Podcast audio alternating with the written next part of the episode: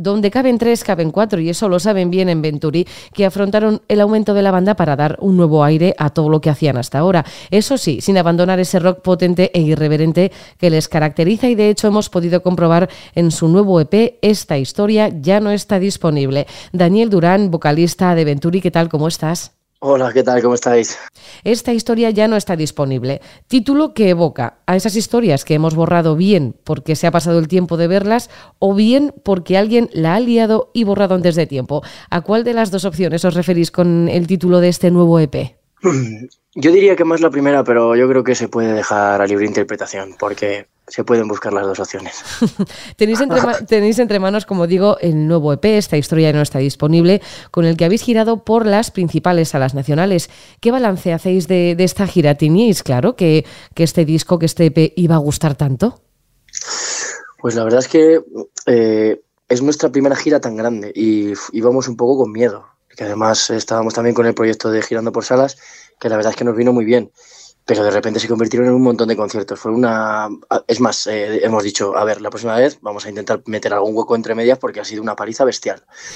Pero para nuestro asombro, vamos, ha sido alucinante. O sea, en muchos sitios que esperábamos nada, de repente decimos, vamos a tocar aquí porque, claro, porque ya está contratado, pero no, no pensábamos que fuese. Pues había gente en las ciudades, las que mejor funciona el grupo, pues, eh, ciudades grandes como Valencia, Barcelona, ha sido la leche luego ya al final de Madrid pues ha sido una locura. El pasado sábado, como dices, pues eh, estuvisteis en Madrid con un sold out. Eh, que un grupo de rock siga consiguiendo estar en lo alto con la cantidad de música que se estrena cada semana, ¿está siendo, está siendo fácil para vosotros?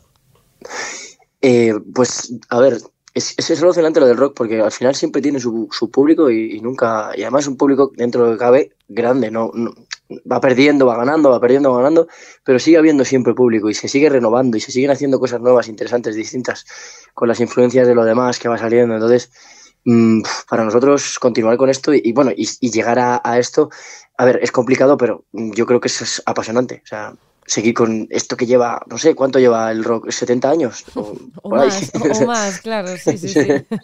Esta historia no está disponible, es un EP de cinco canciones con temáticas muy diferentes, pero que resumen lo cotidiano y las escenas del día a día. Creo que cualquiera nos sentimos, nos podemos sentir identificados en cualquiera de, de las cinco. ¿Son autobiográficas o simplemente os servís de vuestro alrededor para dar vida a vuestras canciones?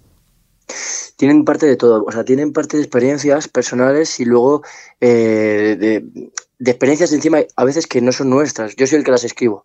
Entonces, em, eh, muchas veces me fijo, quiero contar algo y me fijo en algo que le está pasando a alguien y de ahí saco un poco la idea o, o la motivación para contarlo, ¿no? Entonces, yo creo que es un poco del día a día. Yo creo que se pueden entender perfectamente por cualquier persona, no es, algo muy rebuscado.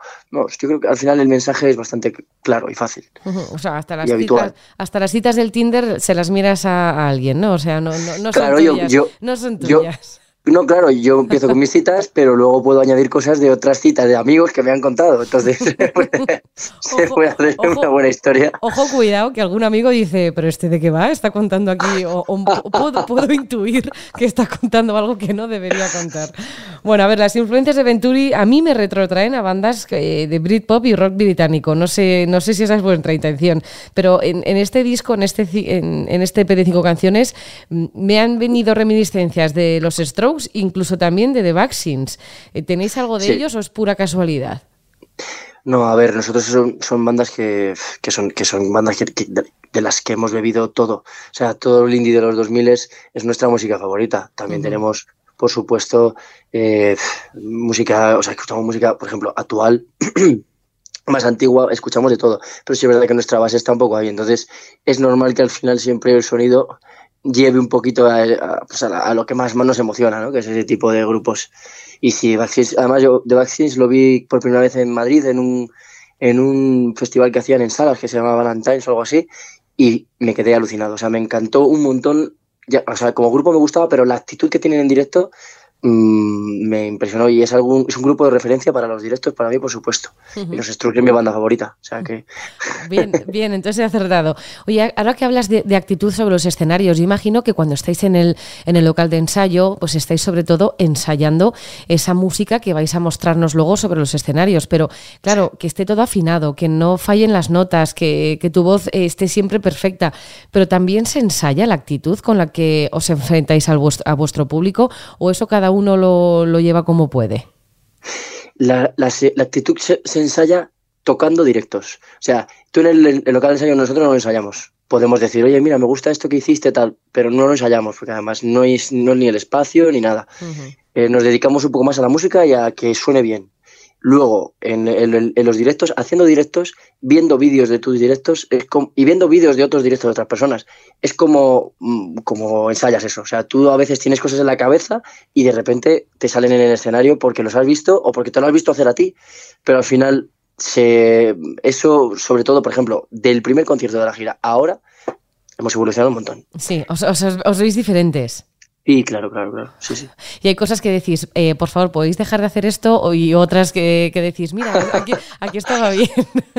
La, primera parte, ahora mismo no caigo en ninguna, porque la verdad es que remamos todos como un poco en la misma dirección. Y es verdad que tenemos en ese aspecto, sabemos un poco lo que nos gusta a todos, y más o menos es lo mismo. O sea, no, no, no estamos ninguno, no hay ninguno desbandado. A veces te dicen, joder, no me gusta cómo vas vestido, o tal, y, nos lo decimos entre nosotros. Y luego de repente al día siguiente, hostia, pues sí me gustó, la verdad vi fotos y al final sí me gustó. o sea que al final tenemos tolerancia entre nosotros y, damos oportunidades, porque muchas veces tú tienes algo en la cabeza y, crees que tiene que ser así, y de repente le das la oportunidad a otra cosa, tanto componiendo como en este aspecto, y te das cuenta de que estabas equivocado y de que se te abre la mente un montón. Entonces, hemos aprendido eso con el tiempo y tenemos esa paciencia. También habéis dado una oportunidad, aparte de, cualquier movimiento sobre el escenario, a dos grandes productores, a, Pablo Fergus y a Carlos Elías mm. Caballero. ¿Cómo ha sido trabajar con ellos? ¿Qué os aportaban? Pues eh, lo más potente que me ha parecido de ellos es que eh, no tienen un sonido concreto, entonces son muy flexibles y eso para lo que queríamos era espectacular. O sea, eh, ha habido canciones que se han quedado muy parecidas a lo que yo llamamos, pero ha habido otras que de repente han pegado un cambio bestial.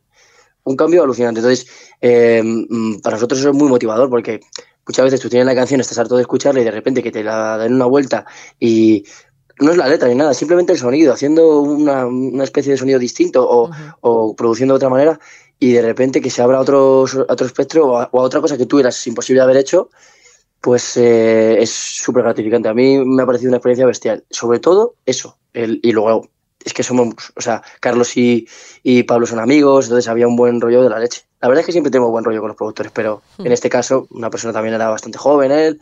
Bueno, yo que sé, ha habido como eso y como Carlos Elías también, porque Carlos Elías es que le vemos todos los días. O sea, que donde, donde tú vayas está allí, Carlos Elías. La, cosa es que o te llevas bien con tus productores o igual al mínimo cambio que te, que te propongan te sienta mal y dices, ¿por qué me quieres cambiar esto? No lo entiendo. O sea, al final esa relación tiene que ser de tú a tú como si fueras miembro del grupo y amigos. Sí. Sí, y hay que hacer lo que te he dicho al principio antes. Hay que darle oportunidades. Muchas veces estás cerrado, quieres hacer algo, quieres hacerlo así, así, así, así, déjale deja que lo haga, vemos, incluso darle un día, porque a lo mejor luego dices, ostras, eh, tenía razón. Y hmm. si no lo pruebas, nunca lo sabes. Por mucho que tengas en la cabeza, no lo vas a saber. Por mucha idea que te hagas, hasta que no lo ves hecho, no, no lo. Entonces, hay que darle siempre un, voto de confianza al productor, siempre. Oye, Dani, a la hora de, documentarme para, preparar esta entrevista, eh, ha sido inevitable ir a Spotify y ver todas las escuchas que tenéis de, este también último trabajo. Y digo, voy a ver la biografía, que a veces es muy completa y en este caso pues no lo era mucho. Mm, tiene pinta de que vamos a palmar pronto, ¿vale? Eso es la única frase que me he encontrado en vuestra biografía. Y digo, vale, no voy a ir a Wikipedia porque no sé, no sé que me puedo encontrar. A ver, ¿tantos pasáis para, para, firmar esto tan rotundamente? A ver, teníamos una biografía que no nos gustaba. Llevábamos con esa biografía desde el principio y siempre decíamos, joder, hay que cambiar esto, tío, hay que cambiar esto. eh, rock canalla, no sé qué, ponía tal, no sé qué, una, una, una, pues unas cuantas frases. Y en medio de la gira, que estábamos reventados, te imagínate, una vez que hicimos siete conciertos en cuatro días. Yo el último concierto no podía cantar. Qué Mira, como no tengo voz ahora y sube todos los problemas de Madrid, imagínate después de siete seguidos en Galicia. Y creo que fue por ese momento, más o menos, oye, cambiamos esto, venga, y pone, y por eso se pinta que vamos a parar pronto. Porque al último concierto, Jonás llegó vomitando, se subió a probar, con una bolsa de bolsillo, le dijimos, venga, acuéstate, cuando empecemos te llamo, te llamamos. Y cuando terminó se volvió a acostar en la furgoneta, porque estábamos durmiendo también en la furgoneta, que teníamos una furgoneta camperizada que estaba guapa, ¿eh? que es de los padres de Carlos, estaba guapa. Seguramente se- o sea, sería la hora y media de concierto. Si llega, la peor hora y media de concierto de la vida de Tomás. O sea, Diciendo- dice, dice, dice que no, que no falló ni una nota. Claro, normalmente estamos moviéndonos y dice, claro, en este momento yo no podía moverme y es verdad que no fallé ninguna nota. O sea, que de sonido solo yo, pero claro, de actitud no, no podía demostrarlo. no mucho. Lo de, lo de los rockeros ahí con, con la- con las manos ahí al cielo no, no lo vi Claro. mucho. Bueno, eh, siete conciertos seguidos en Galicia, eso es una barbaridad. En cuatro días habéis tenido una Sí. gira, una gira larguísima. eh, habéis terminado ahora en la Sala El Sol. ¿Y ahora qué toca, Dani? Mm, ¿Otro disco en camino? ¿Otro EP? ¿Toca descansar? ¿Qué es lo siguiente? El- lo que vamos a hacer es hacer otro EP para completar este. Y, y también empezaremos a... O sea, vamos a... Supongo que queremos más conciertos y festivales y tal, pero todavía no lo tenemos anunciado. O sea que este, este EP que acabáis de sacar es como la primera parte del segundo EP. O sea, es un disco dividido en dos partes. Sí, como si dijésemos sí, porque además el sonido va a ser muy distinto de uno a otro, Ajá. pero sí que tenemos intención de hacer algo así. Ya, ya iremos desvelando un poco el tema, pero va por ahí la línea, sí. O sea, una cara A y una cara B eh, en un Sí, bueno, o sea, vale. muy bien, lo vas pillando. Vale, vale. Como lo comentabas antes, que tuvisteis la oportunidad de girar por todos los rincones de este país de la mano de Girando por Salas. ¿Eso os permitió también llevar a- en vuestra música a rincones que dices, eh, yo jamás me he visto tocando aquí o no me vería tocando en mi vida? La oportunidad que os brinda este tipo de concursos a los que os presentáis y encima ganáis, supongo que, que ayuda mucho ¿no? a, las, a las bandas emergentes. Vosotros ya lleváis un, un tiempo en, en la escena musical, pero bueno, para reflotaros, ¿no? Sí, sí, sí, no, eh, justo eso que dices. Eh, te ayuda a tocar en sitios donde, no habías- donde- donde nunca habrías tocado y que esas salas se mantengan también en- con vida. Porque, mm, por eso, por eso, porque si no, esa relación nunca habría habido. Nosotros con esa sala no habríamos tenido relación en ese, ni, vamos, no sé si en un futuro, pero no tendría sentido ir a un pueblo de Galicia a tocar. Supongo que en esa sala tocarán gente de por allí, que se conozcan, que arrastren mucha gente de alrededor de los pueblos, pero nosotros sí a tocar allí, que luego encima, pues eso, en algunos había más gente, en otros menos, y algunos estaba lleno. O sea, eh, te llevas unas sorpresas alucinantes. Y la experiencia es muy buena. Pero ya te digo, es una, es una, es un, es un tándem para, para el grupo y para la sala. es, es muy bueno. O sea, me parece una idea que debería seguir para toda la vida. Nada, ahí desde luego que Mm. ganamos todos, ganan las salas, Sí. ganáis vosotros y ganamos nosotros el público, porque es verdad que igual nos acercan grupos que no teníamos tan, tan en la pista y oye, y es, y es fantástico. Pues. Da- Daniel Durán, vocalista de Venturi, os vimos en el Festival BBK, os vimos en el Calamijas, de verdad, muchísimos éxitos en lo que viene, esperamos veros de momento en salas eh, estos meses ahora que un poquito de frío y ya cuando empiece el calor por los mejores festivales nacionales. Enhorabuena por esta historia, ya no está disponible y nos vemos en los conciertos. Venga, un abrazo, muchas gracias. Saludo.